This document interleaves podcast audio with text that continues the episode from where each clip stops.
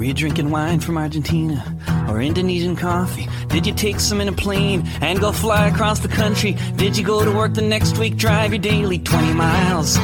Solidarische Landwirtschaft ist für mich Verantwortung füreinander zu übernehmen. For our plight, did you shout with dirt held high, farmers of the world unite? Did you ride an ox into town, say join the green revolution or die? In the years before the oil wells ran dry.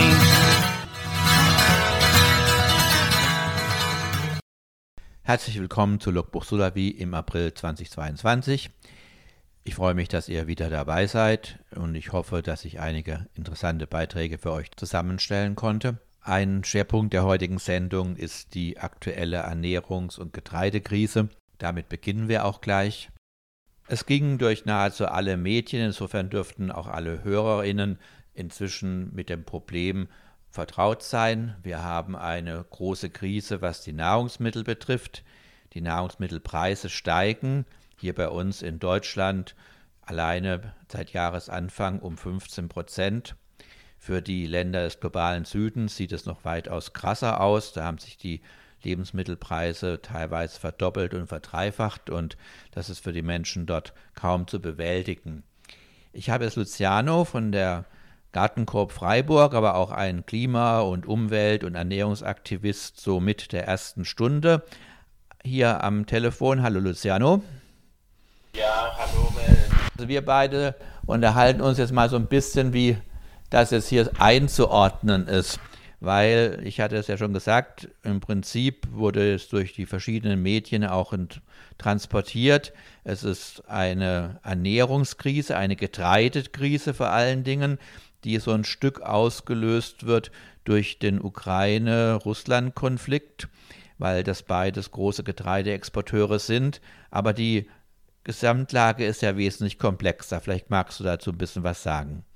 Ja, es ist definitiv komplex. Ähm, ich glaube, es ist wichtig, erstmal im Blick zu behalten, dass diese die Krisen sich gerade überlagern. Also da ist jetzt natürlich der politische Konflikt, ähm, da ist natürlich die Krise, was die Klimakrise angeht, äh, Energiepreise, Inflation und so weiter.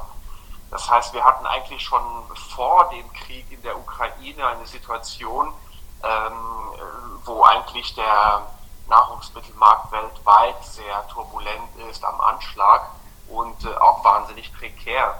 Äh, wir dürfen nicht vergessen, dass ähm, zum Beispiel auch 2010 bereits, ähm, als die Region da in der Ukraine, Russland äh, eine starke Dürre erfahren hat, wir auch schon bereits eine Explosion von zum Beispiel Weizenpreise hatten.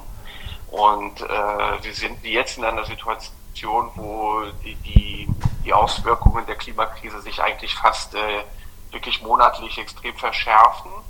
Ähm, zum Beispiel eben durch das Abschmelzen der Arktis ähm, kommt es zu einem niedrigeren Temperaturunterschied zwischen Äquator und äh, Nordpol und der Jetstream schwächt enorm ab. Das heißt, wir haben eine Situation wie jetzt eben auch hier in Europa vor ein paar Wochen, sehr, sehr langes Hochdruckgebiet, wo es sehr warm war und dann äh, jetzt genau das Gegenteil. Äh, wo der Jetstream dann so schwächelt, dass er enorm viel Kälte aus der Arktis bis in tiefe äh, Breitengrade dann äh, die Kälte zulässt. Und so können wir eigentlich eine Situation haben, wie zuletzt auch 2018, 2019, äh, wo wir eben Dürre an wichtige Standorte welt weltweit haben könnten, die die Produktion einsacken lassen. Und das ist äh, eigentlich eine Ernährungskrise mit Ansage, die eigentlich im Raum steht für die kommenden Jahre und Jahrzehnte. Und das hat sich erstmal noch nicht verändert durch den Ukraine-Krieg. Und ähm, genau, das andere ist aber eben auch, ähm, dass wir schon vor dem Krieg äh, die Situation hatten, dass äh, die Energiepreise ja schon extrem am Steigen waren und zum Beispiel die ganze Düngemittelproduktion äh, auch sehr, sehr teuer geworden ist. Das heißt, die, die Kosten äh, für gerade die konventionelle Landwirtschaft, die auf synthetische Düngemittel setzt, die ist auch, ähm, also diese, diese konventionelle Landwirtschaft, die muss einfach sehr viel mehr Mittel aufwenden, viel mehr Geld aufwenden, um ihre Produktion aufrechtzuerhalten, das auch schon zu einer Preissteigerung führt. Und jetzt ist natürlich die Katastrophe da, äh, in dem Moment, wo dieser enorme und wichtige Standort Ukraine äh, zu einem Großteil wahrscheinlich jetzt wegzubrechen droht, äh, ist natürlich ein, ein Mangel auf dem, also ein richtiger physischer Mangel ähm, auf dem Markt, der sich abzeichnet. Und äh, oft reicht es ja, dass nur ein bisschen Mangel sich abzeichnet, damit sofort äh, auch die ganze Spekulationsebene ins Spiel kommt und die Preise dann so richtig verrückt werden. Und äh, ja, und ich meine, zuletzt, also für mich war der dringendste, dringlichste Appell eigentlich der von Emmanuel Macron, der eigentlich gesagt hat, in zwölf bis acht Monaten werden wir eigentlich äh, oder riskieren wir eine beispielslose Ernährungskrise, insbesondere eben im nordafrikanischen, Nahen Osten und in dem Raum äh, zu erleben. Wie du sagst, es ist etwas, was schon länger läuft und mit Ansage läuft. Und jetzt haben wir aber sozusagen einen besonderen Fokus, weil jetzt ganz plötzlich einfach Nahrungsmittelströme ausfallen und eben auch die Energie, das ist, hat ja auch ein bisschen was mit dem Konflikt zu tun, dass ja die Menschen, die Auto fahren, merken, dass die Spritpreise sind zum ersten Mal über zwei Euro bei uns. Äh, hat ja was mit dem Konflikt zu tun, aber hohe Spritpreise sind das eine.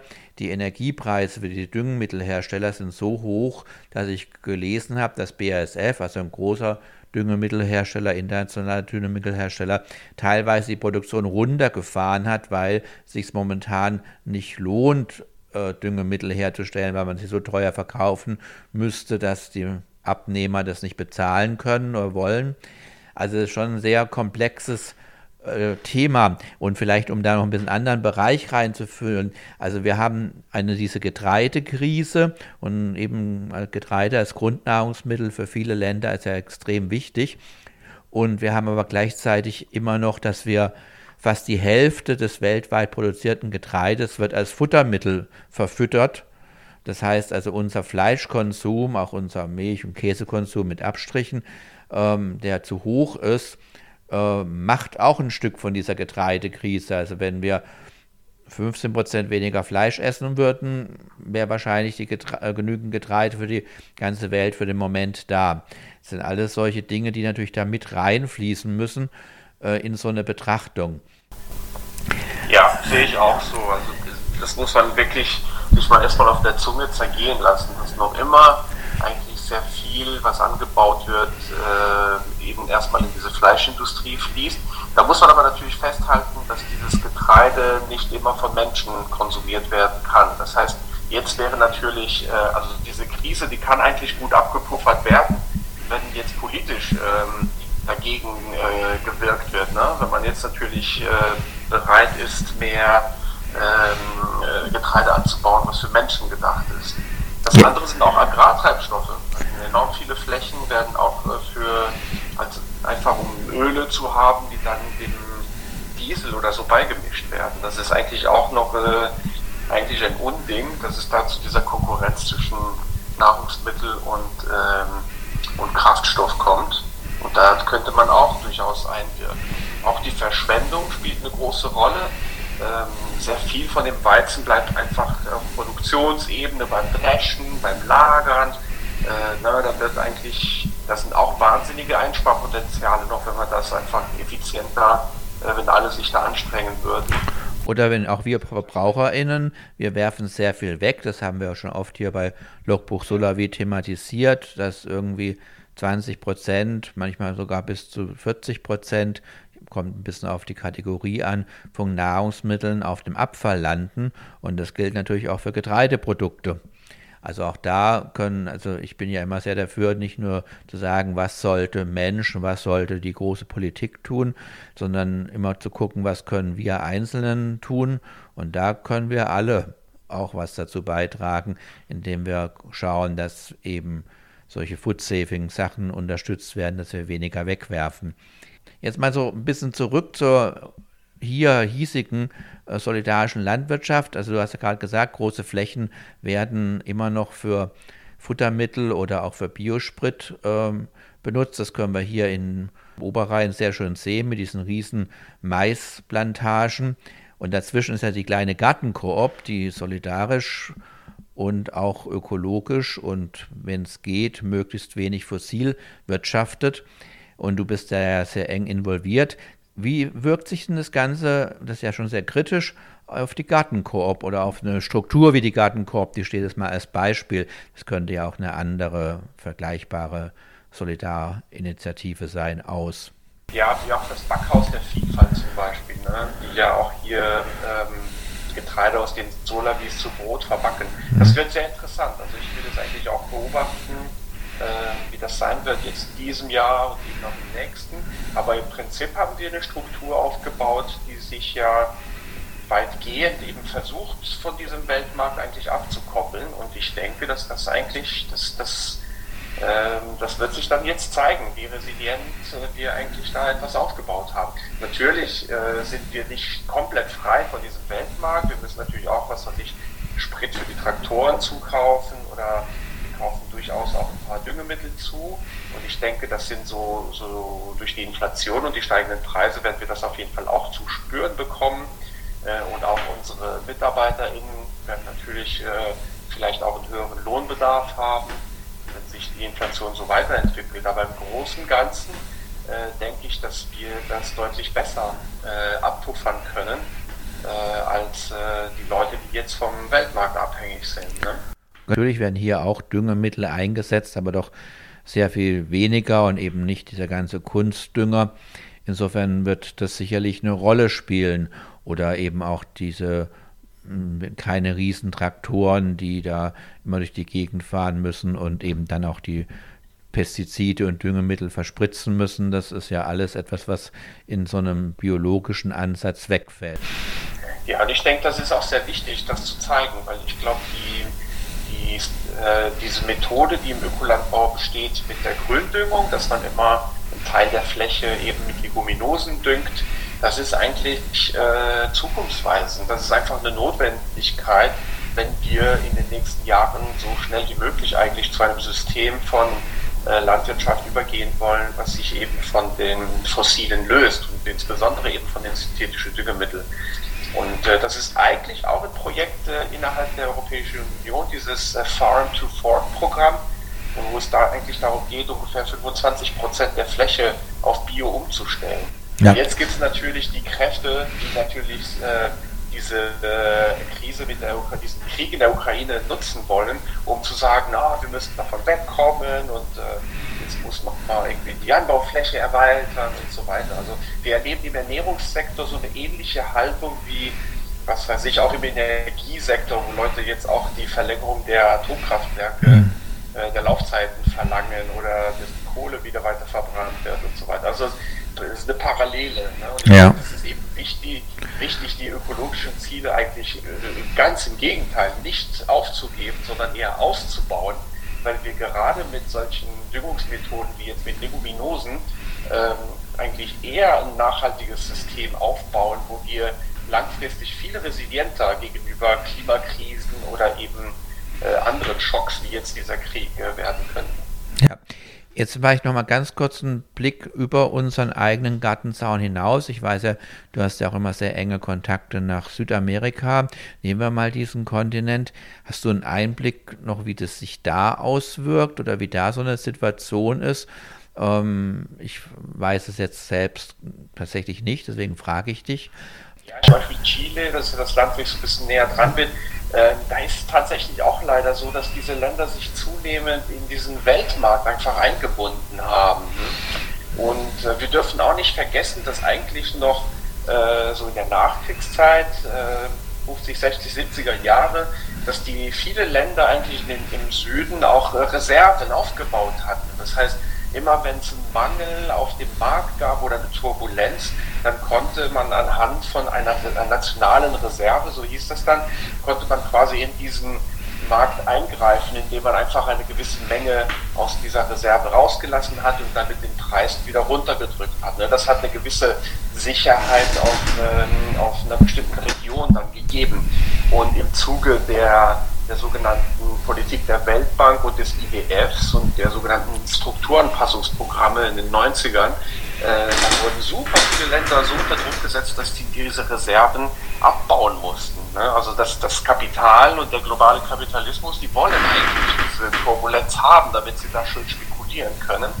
Und wir dürfen nicht vergessen, dass während dieser ganzen äh, Ernährungskrise die großen Players, das sind die, die jetzt am meisten verdienen an diesen äh, Energie, also teurer Energie. Ja klar, auch die Erdölgesellschaften oder Nestle oder solche, das ist schon klar, dass die da ihren Reibach machen. Ja, das ist, glaube ich, wirklich wichtig. Also wir, selbst in Europa, denke ich, gab es früher mehr Nahrungsmittelreserven, ähm, als das heutzutage der Fall ist. Das ist alles sehr spitz auf Knopf geplant.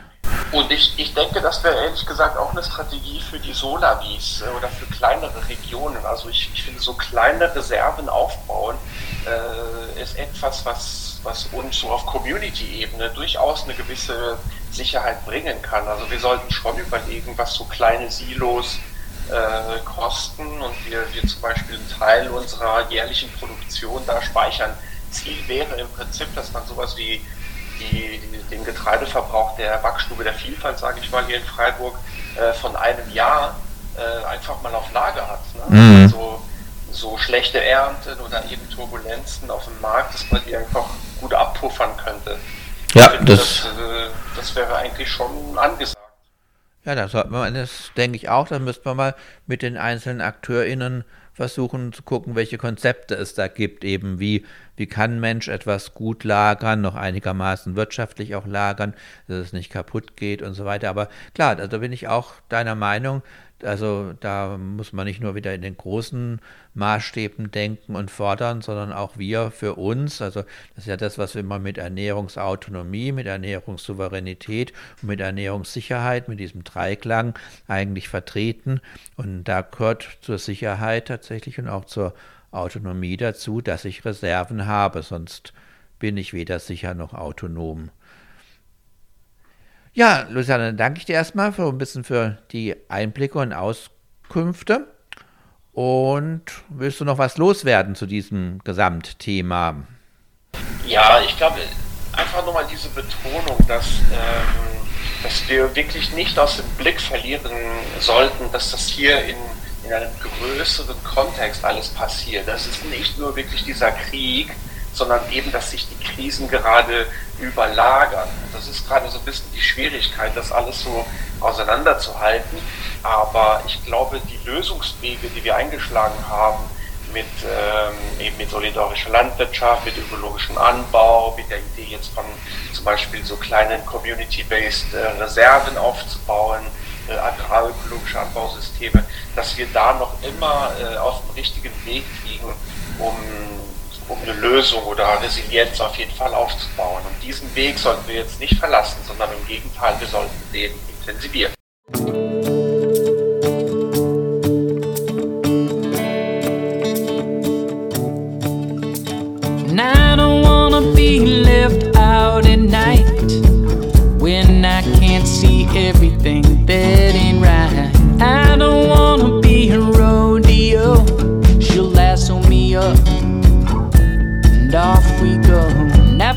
Love with Annalise. She is the only girl who's ever been nice to me. She is my own little personal goat.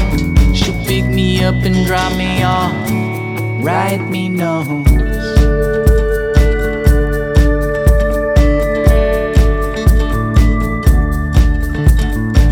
She don't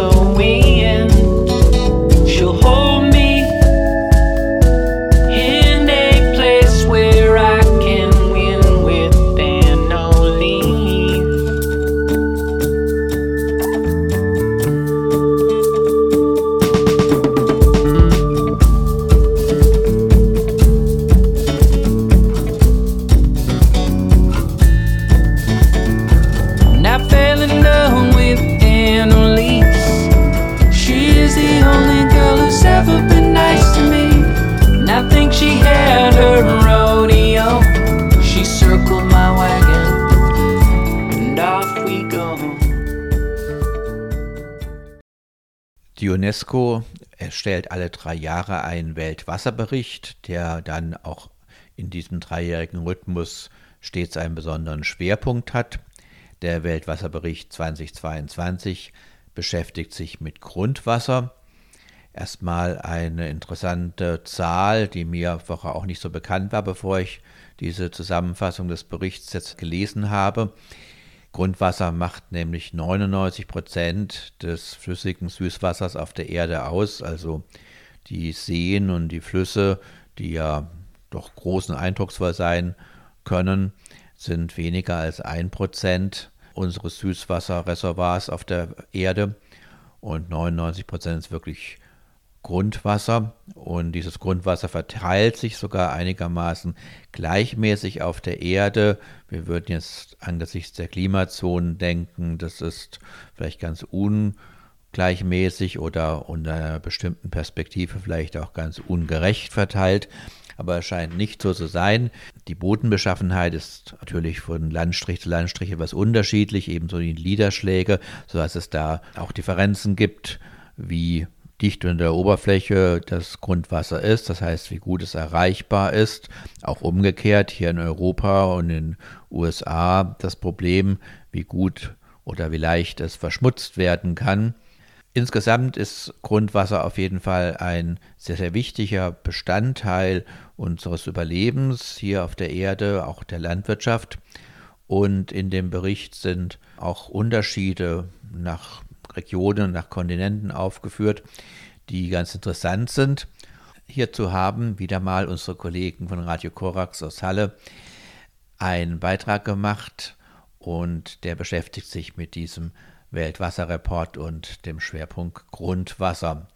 Also nochmal Dankeschön nach Halle. Gab es Veränderungen? Ist es eigentlich auf der Welt schlechter geworden, das Grundwasser?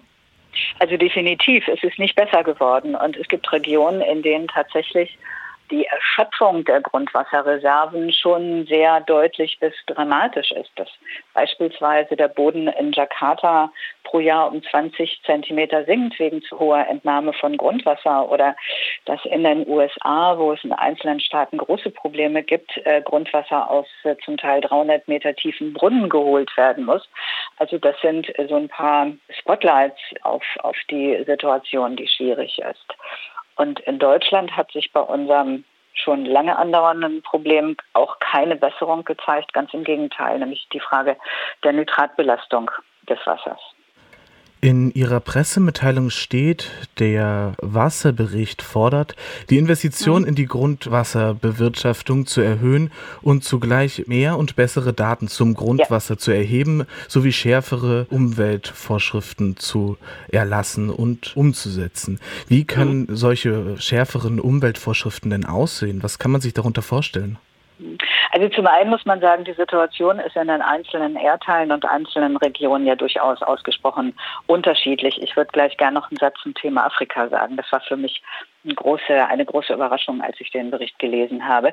Und insofern ist eine zentrale Botschaft dieses Berichtes ja, dass man also sich sehr viel mehr Detailinformationen über die örtlichen Bedingungen des äh, Zustandes des Grundwassers besorgen muss. Also wie groß sind die Speicher, wie tief liegen sie, welche Qualität hat das Grundwasser. Und das ist in, äh, in den USA, äh, je nachdem, wo man ist, völlig anders als in Südostasien oder in Europa. Und deswegen ist das die erste Botschaft, zu gucken, dass viel, viel mehr die örtlichen, die nationalen äh, Regierungen, aber auch wie die lokalen Verantwortlichen viel mehr Informationen brauchen über die jeweilige Beschaffung des Grundwassers. Und insofern hat dieser Bericht ja auch die Überschrift das Unsichtbare sichtbar machen. Denn Grundwasser ist etwas, das ist vorhanden. Wir leben alle davon. Wir nutzen es für unsere Ernährung, aber auch für industrielle Prozesse, für die Landwirtschaft.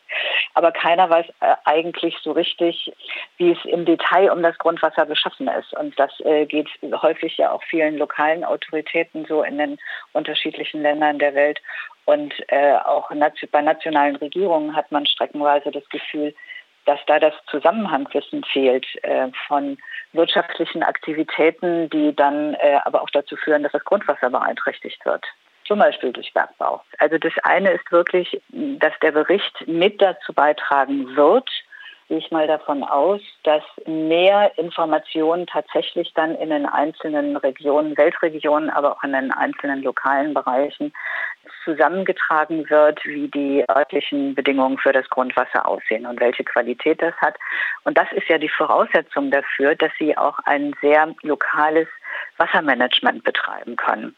Das heißt, sich mit allen zusammensetzen, die an der Wasserentnahme beteiligt sind, aber auch in irgendeiner Form mit dazu beitragen, dass äh, das Wasser verschmutzt wird, um dann tatsächlich eine lokal passende Strategie zu entwickeln, wie man das Grundwasser schützen kann.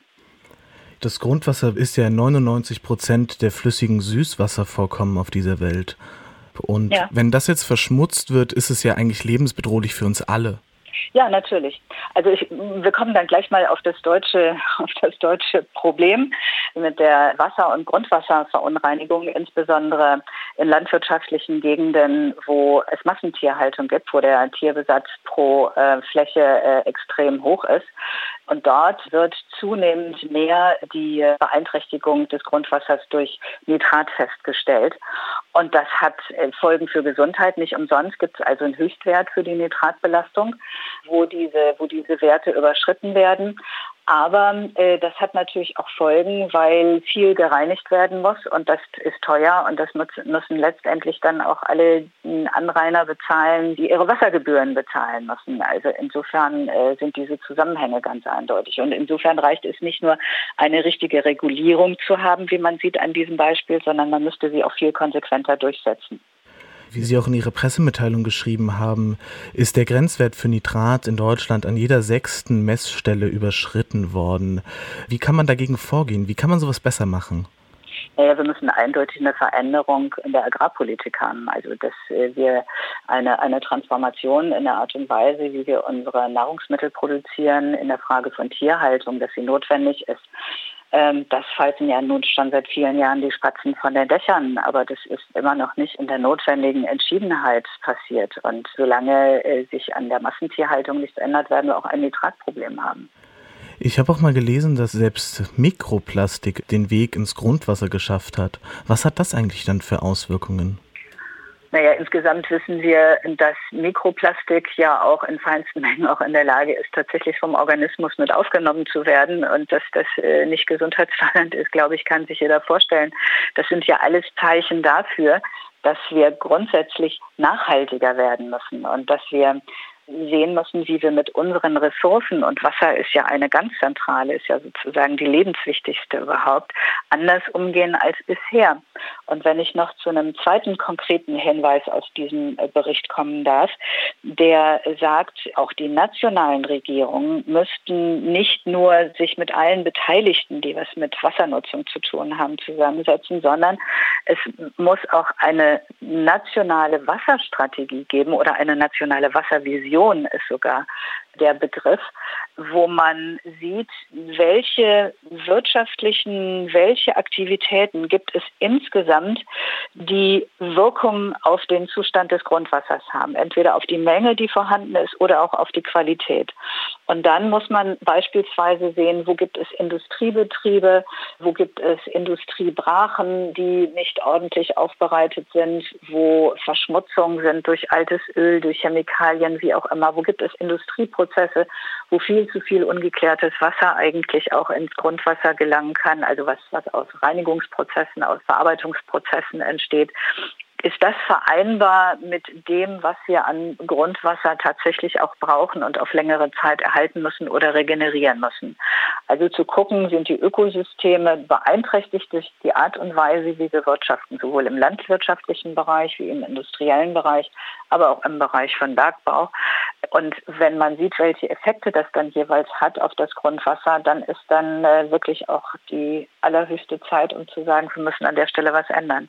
Grundsätzlich muss man sagen, die beste Methode, um Grundwasser nachhaltig zu behandeln, ist, die Ökosysteme in einer guten Qualität zu bewahren, weil das dazu führt, dass dann auch genügend Regenwasser, wenn es denn fällt, auch versickern kann und sich in den entsprechenden Gesteinskörpern auch wieder anreichen kann. Und so entsteht Grundwasserneubildung. wie gesagt, der Bericht zeigt auf, ähm, dass in, in vielen Staaten also wirklich die Grundwasserquellen erschöpft sind, weil einfach zu viel entnommen wird, äh, dass äh, zu viel verschmutzt wird.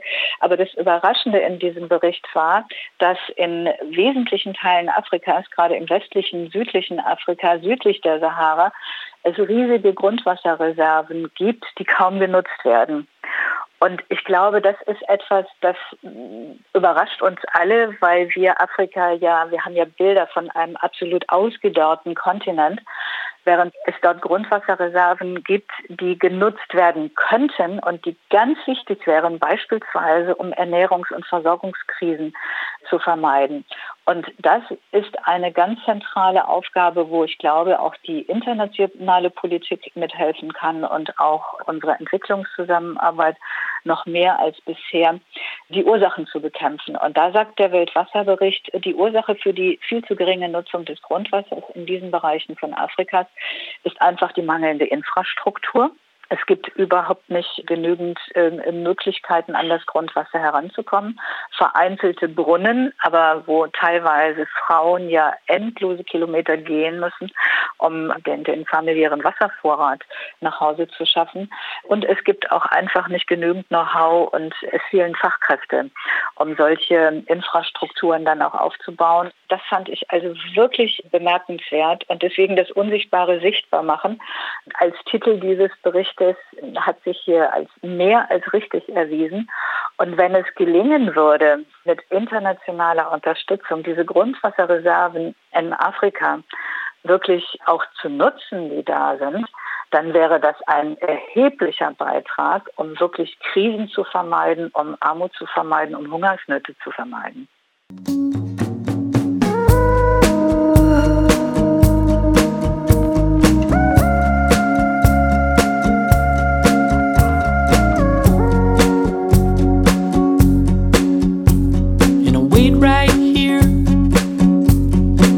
Want you to show me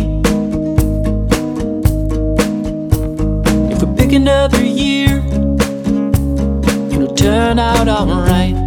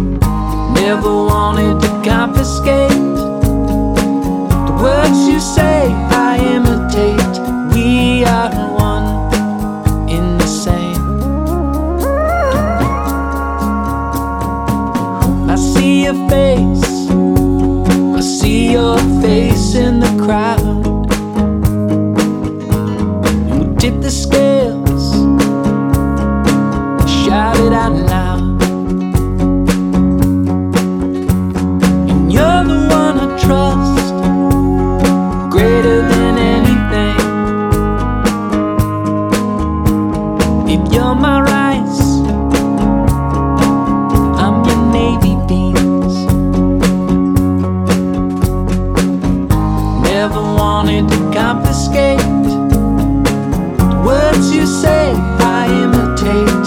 We are one in the same. I feel foolish sometimes. It's like I'm walking for miles. Free yourself. I am yours.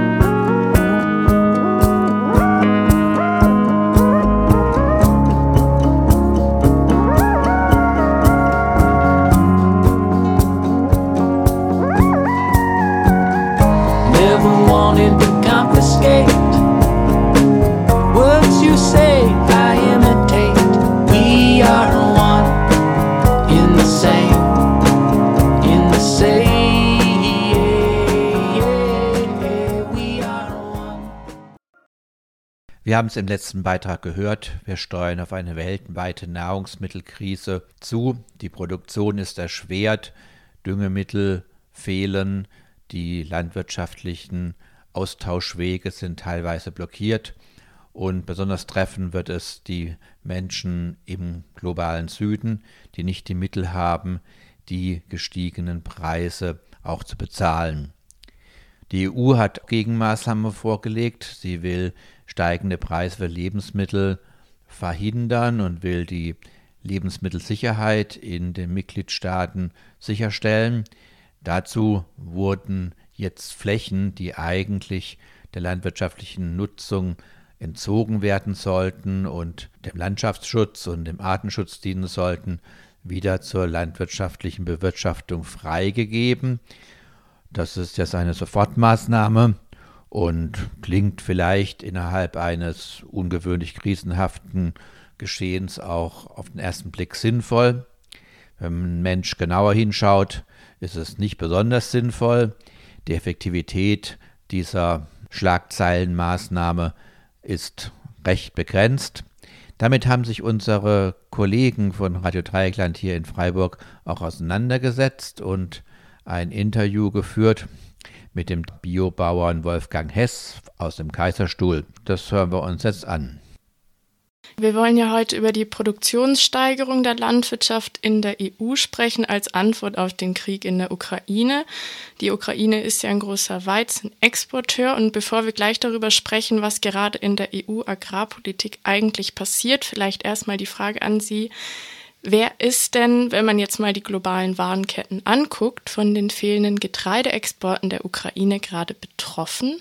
Ja, also ähm, die, die Getreideexporte von der Ukraine gehen sehr stark auf der einen Seite in die Türkei, auf der anderen Seite nach Nordafrika und in den Nahen Osten. Das sind eigentlich so die wichtigsten Empfängerländer vom äh, Weizen aus der Ukraine. Und äh, ansonsten spielt die Ukraine halt noch weltweit eine relativ große Rolle als Exporteur von Sonnenblumenöl. Und eben, wenn wir jetzt auf die EU-Beschlüsse der letzten Woche schauen, vielleicht können Sie da kurz zusammenfassen, was wurde denn da auf EU-Ebene beschlossen? Ja, es ist ja, es geht ja immer noch so ein bisschen hin und her, was die einzelnen Mitgliedstaaten letztendlich genehmigen werden. Es ist ja auf der einen Seite ähm, geht es ja darum, ob die ökologischen Vorzugsflächen, das sind die Flächen, die ähm, eigentlich aus der Produktion rausgenommen werden, das äh, bezieht sich auf, bei großen Betrieben sind das um die vier Prozent der Flächen. Und das sind normalerweise die schwächsten Flächen, die äh, aus der Produktion rausgenommen werden und die dann besonders der Biodiversität und dem Klimaschutz äh, dienen sollen. Und diese Flächen, äh, um die geht ja die Diskussion, dass die EU das genehmigt, den Mitgliedsländern, die wieder in die Produktion reinzunehmen und diese Flächenstilllegung beziehungsweise die ökologische Nutzung dieser Flächen ähm, auszusetzen, um ähm, dann eben auch Getreide zu produzieren. Dazu muss man aber gleichzeitig sagen, dass diese Flächen ähm, normalerweise die schwächsten Flächen sind. Also die Flächen, die aus der Produktion rausgehen, sind ja natürlich nicht die besonders fruchtbaren Böden und so weiter und eignen sich zum großen Teil gar nicht besonders dazu, da Getreide anzubauen. Also es sind halt schon ähm, Standorte, die nicht hochproduktiv sind und deswegen auch äh, aus der Produktion mit rausgenommen werden. Und außerdem sollen ja 500 Millionen Euro zur Verfügung gestellt werden. Wofür sind die dann? Ja, die sollen insgesamt die, äh, die Produktionssteigerung letztendlich ermöglichen. Ich meine, wir haben auf der einen Seite, ist es ja so, dass ähm, wir seit Ende des letzten Jahres diese Probleme haben mit der ähm, mit der Düngemittelverfügbarkeit, beziehungsweise Düngemittel werden extrem viel teurer, was bei den Stickstoffdüngern sehr eng damit zusammenhängt, dass ähm, die sehr energieaufwendig sind, also dafür sehr viel Gas gebraucht wird, um Ammoniak äh, etc. herzustellen, Harnstoff genauso.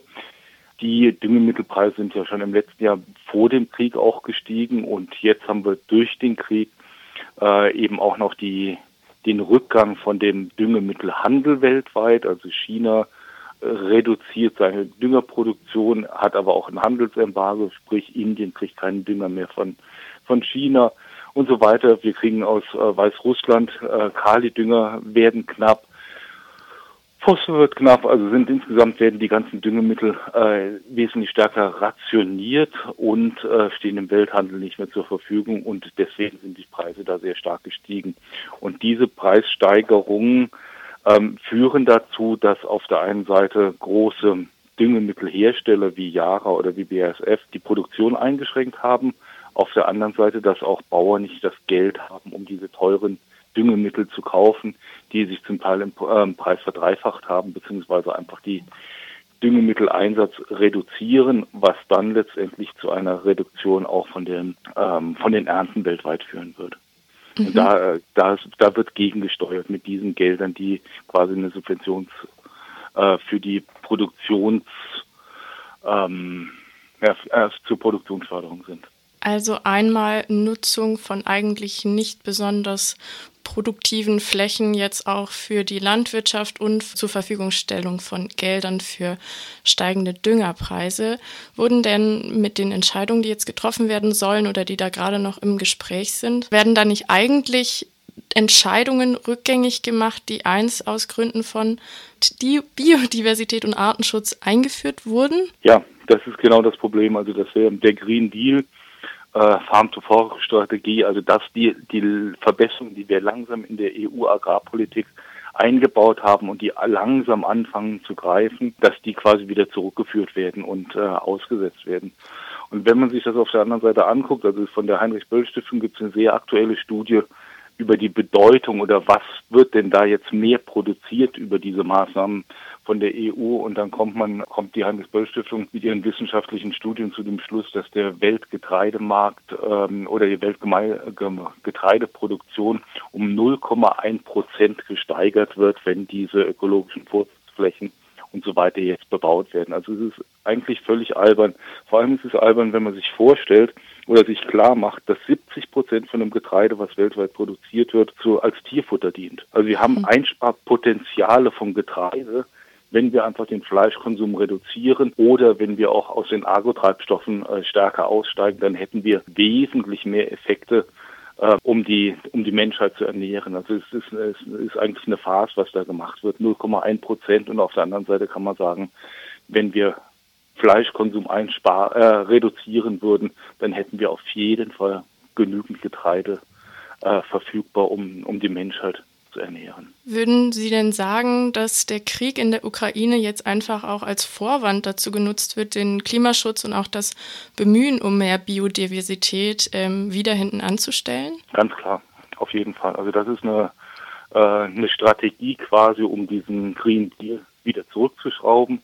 Und auf der anderen Seite, wir merken bei diesem Rollback ja auch, dass jetzt die neuen Gen, die neue Gentechnik, CRISPR-Cas und so weiter, wird wieder sehr viel stärker forciert als technische Möglichkeit, um die, die Welternährung sicherzustellen. Das ist völliger, äh, völliger Quatsch, muss ich sagen. Also man versucht jetzt die ähm, das, was man nicht geschafft hat, beziehungsweise wo die EU sich ein bisschen vorwärts entwickelt hat, das wieder zurückzuschrauben, um ähm, ja, um so produzieren zu können wie, wie die letzten Jahrzehnte. Wie wird das denn auf EU-Ebene legitimiert? Also das sind ja keine, keine neuen Themen. Also was sind da denn auch vielleicht für Akteure dahinter, die das antreiben? Also wir hatten ähm, hier in Baden-Württemberg auch mit unserem Landwirtschaftsminister äh, Haug ein, ein, Gespräch und der setzt sich jetzt sehr stark dafür ein, dass diese ähm, Freigabe von den Flächen gemacht wird. Das ist einfach die, die alte Landwirtschaftslobby, da ist, steckt der Bauernverband äh, mit dahinter. Da stecken aber auch die Erzeuger von den Inputs, sprich äh, Düngemitteln, äh, aber auch die Saatgutfirmen, die Getreidefirmen stecken da alle mit hinten dran, die einfach das alte System erhalten wollen. Und diese Veränderungen, die jetzt mühsam geschaffen worden sind, ähm, denen einen Riegel vorschieben wollen. Das sind die, die Akteure, die da jetzt wieder ganz stark aktiv geworden sind, die das auch ja, möchte ich mal sagen, nicht verkraftet haben, dass, äh, dass es eine Änderung gibt, dass es eine Änderung gibt zu mehr Ökologisierung, zu mehr Klimaschutz, zu mehr Wasserschutz, zu Pestizidreduktion. Das sind ja alles die Maßnahmen, die jetzt ähm, dringend notwendig sind und wo eh der Deutschland ja auch von der EU unter Klage steht wegen unserem schlechten Trinkwasser, wegen dem hohen Pestizideinsatz etc. Also die wollen dieses Rollback haben, damit man weiter produzieren kann wie, wie bisher und die ähm, diese hohe Inputlandwirtschaft weiter betreibt. in dem, was die EU da letzte Woche veröffentlicht steht, auch, das Ganze soll nur temporär sein. Ist das denn realistisch? Oder wird sich das wieder erkämpft werden müssen, beispielsweise auch durch Druck auf der Straße? Ich meine, es ist ja schon schwierig genug gewesen, diese äh, kleinen Veränderungen, also von der Flächenförderung äh, stärker wegzukommen, mehr zu den agroökologischen Leistungen, dass die honoriert werden. Das war jetzt der, der große Kampf, dass wir in, den, in der neuen ähm, EU-Agrarpolitik da mal das Paradigma anfangen zu wechseln. Wir sind hier noch wirklich sehr, sehr am Anfang. Also wenn man ein bisschen was von der EU-Agrarpolitik versteht, die Flächenförderung, das ist ja die erste Säule. Das heißt, man kriegt einfach Geld von der EU dafür, dass man eine Fläche bewirtschaftet ähm, eigentlich egal, was man da drauf macht. Und die zweite Säule ist ja die, die Säule, wo dann besondere Leistungen, die auch dem Gemeinwohl zugutekommen, belohnt werden, wie das ganze Greening, also das Begrünen der Landschaft, die Blühwiesen, die, der Insektenschutz etc. etc. Also diese ganzen agrarökologischen Maßnahmen werden da gefördert. Und jetzt versucht die alte Agrarlobby quasi diesen Schritt bloß nicht stärker werden zu lassen. Insgesamt geht die Tendenz eindeutig dahin, dass die zweite Säule ähm, verstärkt wird, dass diese Gemeinwohlleistungen stärker gefördert werden sollen, wofür wir von der ABL eben auch stehen. Und das wird versucht, jetzt wieder weiter zurückzuschrauben. Vielleicht können wir darauf gerade noch mal eingehen. Was für ein Umdenken müsste denn Ihrer Ansicht nach stattdessen eigentlich passieren auf EU-Ebene, aber auch ganz generell, Sie hatten es vorhin schon angesprochen, erstmal reduzierter Fleischkonsum und dass dafür Flächen nicht mehr gebraucht werden. Was gäbe es da noch zu nennen? Also wir müssen ähm, unserer Meinung nach unheimlich aufpassen, was passiert denn jetzt in dem Bereich der ganzen Bioökonomie, also Agrotreibstoffe, aber auch äh, Agrarmittel für, für industriellen Einsatz. Das ist so ein Bereich. Man, äh, es gibt eine andere Bereich der, der Flächenvernichtung, die wir jetzt haben, äh, die man diskutieren muss. Das sind die Freiflächen-PV-Anlagen, die ja auch jetzt erheblich ausgedehnt werden sollen wo wir auch ähm, die Position vertreten, dass eine Agri-PV, also eine Kombination von Produktion und Stromerzeugung möglich ist und vor allem aber erstmal andere Flächen wie Parkplätze oder Autobahnen und so weiter genutzt werden sollten. Es geht ähm, insgesamt darum, dass wir den Flächenerhalt für die landwirtschaftliche Produktion von Nahrungsmitteln, dass wir das ausdehnen müssen und dass wir auf der anderen Seite die drei großen ähm, Energie- oder Kalorienfresser eindämmen müssen. Und das ist auf der einen Seite der Fleischkonsum, das ist die, die Bioökonomie, die Agrotreibstoffe und dass wir eben einfach sehen müssen, wie wir äh, mit dem Flächenfraß umgehen. Das, also das sind die, die wichtigsten Bereiche, wo wir einfach sehen müssen, dass wir landwirtschaftliche Nutzflächen erhalten wenn wir jetzt nochmal zuletzt auf, auf Deutschland gucken, weil das Ganze ja spielt sich ja gerade noch so auf EU-Ebene ab, da wird auch noch diskutiert. Wie könnte das denn in Deutschland aussehen? Also mit Cem Özdemir haben wir eigentlich einen Landwirtschaftsminister, der da zumindest ähm, versucht gegenzusteuern. Ja, also ich denke mir, da ist auch äh, sehr klar angekommen, dass wir einen gewissen Paradigmenwechsel brauchen in dem, wie sich die Landwirtschaft orientiert. Die deutsche Landwirtschaft, findet man heute noch in den CDU-Papieren, äh, soll exportorientiert sein. Müssen wir sagen, was ist das für ein Unsinn? Also wir haben eine, Getreideproduktion in Deutschland, die bei 110, 112 Prozent liegt. Wir exportieren Schweinefleisch aus Deutschland, wofür wir dann wieder Futtermittel aus Brasilien, Argentinien, äh, USA und aus, auch aus dem asiatischen Raum importieren. Diese dieser Wahn, dass man meint, man müsste in Deutschland ein Agrar, aus Deutschland ein Agrarexportland machen, mit den ganzen schwierigen Folgen, die wir damit haben, mit der Grundwassernitratbelastung, mit dem Pestizideinsatz und so weiter. Das sind so die Punkte, wo wir wirklich hoffen, dass wir jetzt mit einem grünen äh, Landwirtschaftsminister in eine andere Tendenz reinkommen, wo man einfach sagt, ähm, Klimawandel ist ein ganz wichtiges Thema. Landwirtschaft ist Verursacher und ist gleichzeitig mit Opfer da drin. Biodiversität, Klimawandel, das sind, das sind einfach die Themen, die anstehen. Und das ganz große Problem, an dem wir wirklich hier äh, dauerhaft arbeiten müssen, ist die Bodenfruchtbarkeit und dass wir mit einer Agrarökologie die Landwirtschaftssysteme nachhaltig erhalten und äh, von daher die Bodenfruchtbarkeit erhalten bzw. noch weiter verstärken.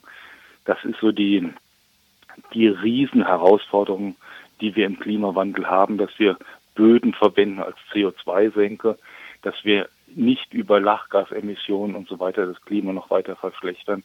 Also es gibt viele wichtige Aufgaben, wo die Landwirtschaft ähm, lösend beihelfen kann, dass, äh, dass diese Tendenzen, die wir haben, gerade im Klimawandel, Biodiversität, sich nicht verschlechtern und ähm, darauf den Augenmerk zu lenken und darauf den Schwerpunkt zu setzen und nicht zu denken, dass wir ähm, eine, eine Landwirtschaft in der Bundesrepublik brauchen, die ähm, billiges Schweinefleisch auf den Weltmarkt auch äh, exportiert. Das sind äh, einfach Tendenzen, die, die muss man sich im Gesamtkontext klar machen. So viel, was wir an Getreide und Futtermittel importieren, das, das geht einfach nicht, um dann hinterher ähm, auf dem Weltmarkt irgendwie als Akteur mitzuspielen.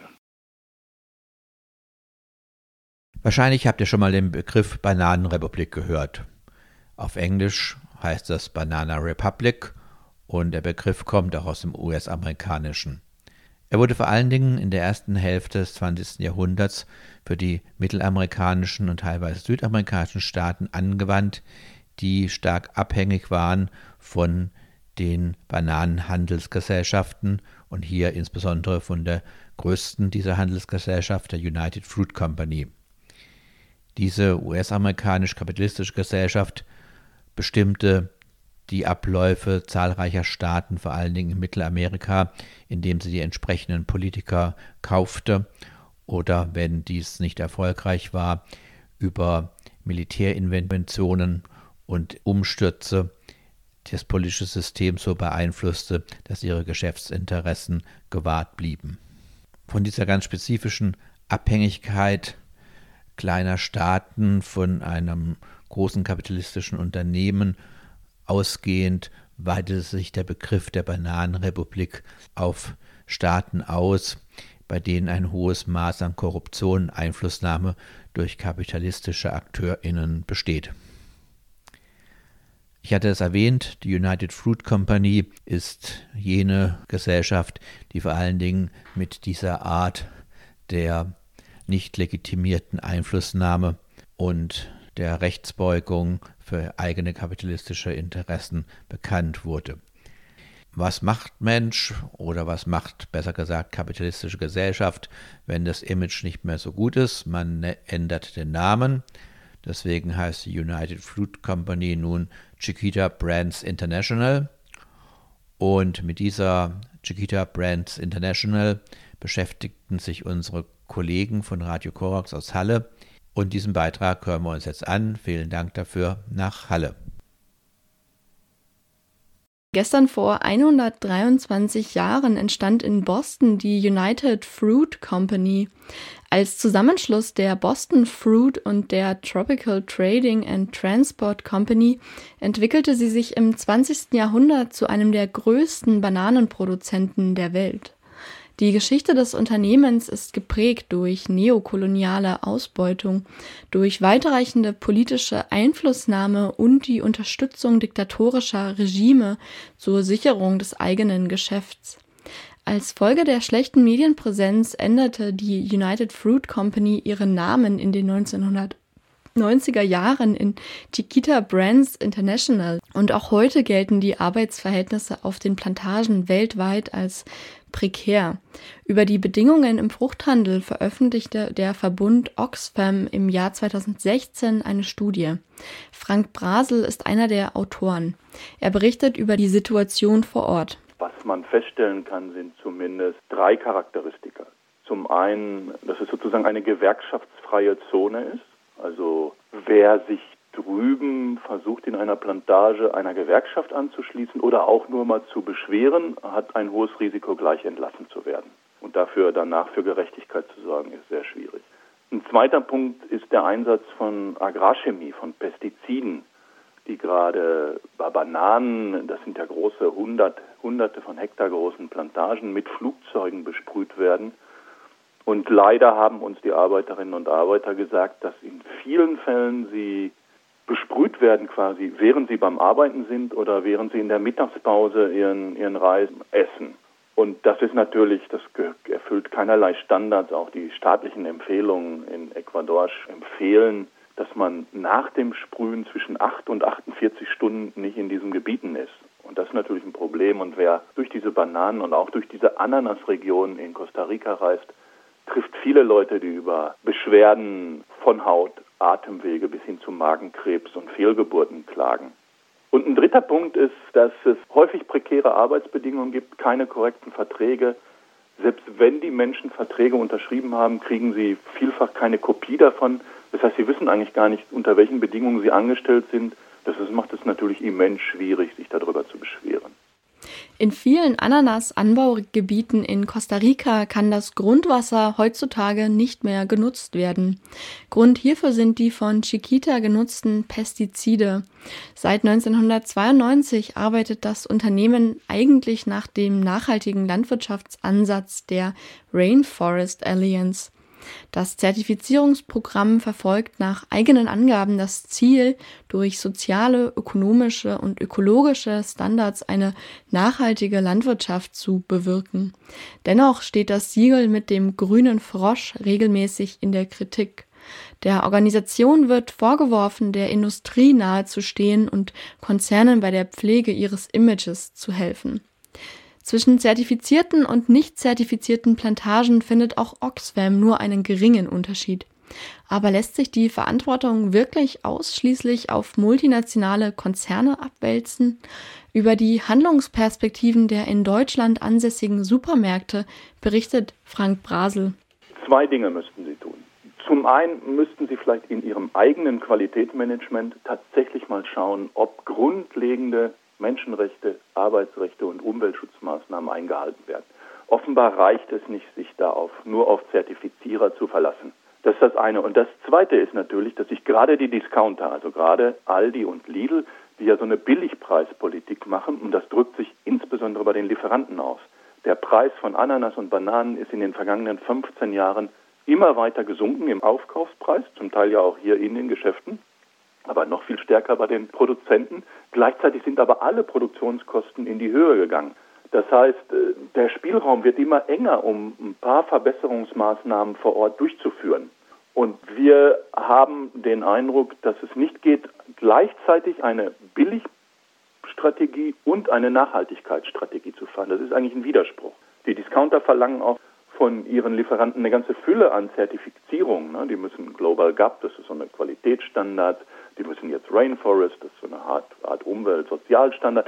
Alles das müssen sie erfüllen. Sie müssen einwandfreie Ware liefern. Da darf kein Fleck auf so einer Banane, keine angedetschte Stelle auf der Ananas sein. Aber gleichzeitig wollen sie für diese Qualitäten nicht angemessen zahlen. Das halten wir für verkehrt. Bananen sind hierzulande die beliebteste Südfrucht überhaupt. Jährlich verzehren wir ca. 11,4 Kilogramm pro Kopf.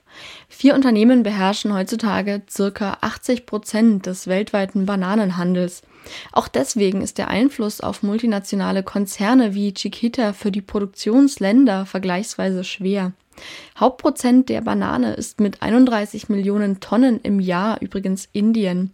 Die geernteten Früchte werden dort allerdings eher für den Eigenbedarf genutzt. Hauptexporteur ist Ecuador. Um die importierten Bananen in Deutschland vertreiben zu können, müssen diese gewisse Standardmaße erfüllen. Unterschreitet die Frucht eine Länge von 14 cm sowie eine Dicke von 27 mm, ist der Vertrieb in der Europäischen Union untersagt. Die Wahrheit über Südfrüchte schmeckt also doch nicht so süß wie das importierte Obst selbst. Inwiefern Verbraucherinnen mit ihrer Kaufentscheidung dennoch Einfluss auf den Fruchthandel nehmen können, erklärt Frank Brasel.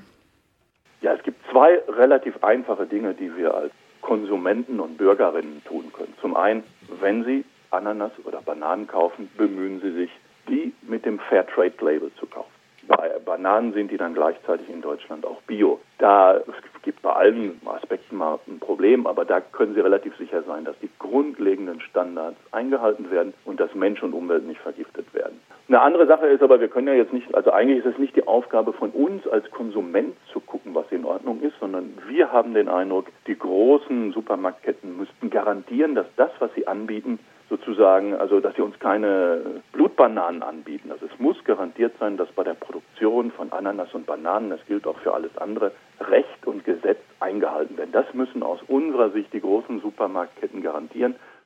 Das war Logbuch Solavi im April 2022. Am Mikrofon und verantwortlich für die Sendung war Mel. Die Musik kam GEMA-frei von Derek Kleck.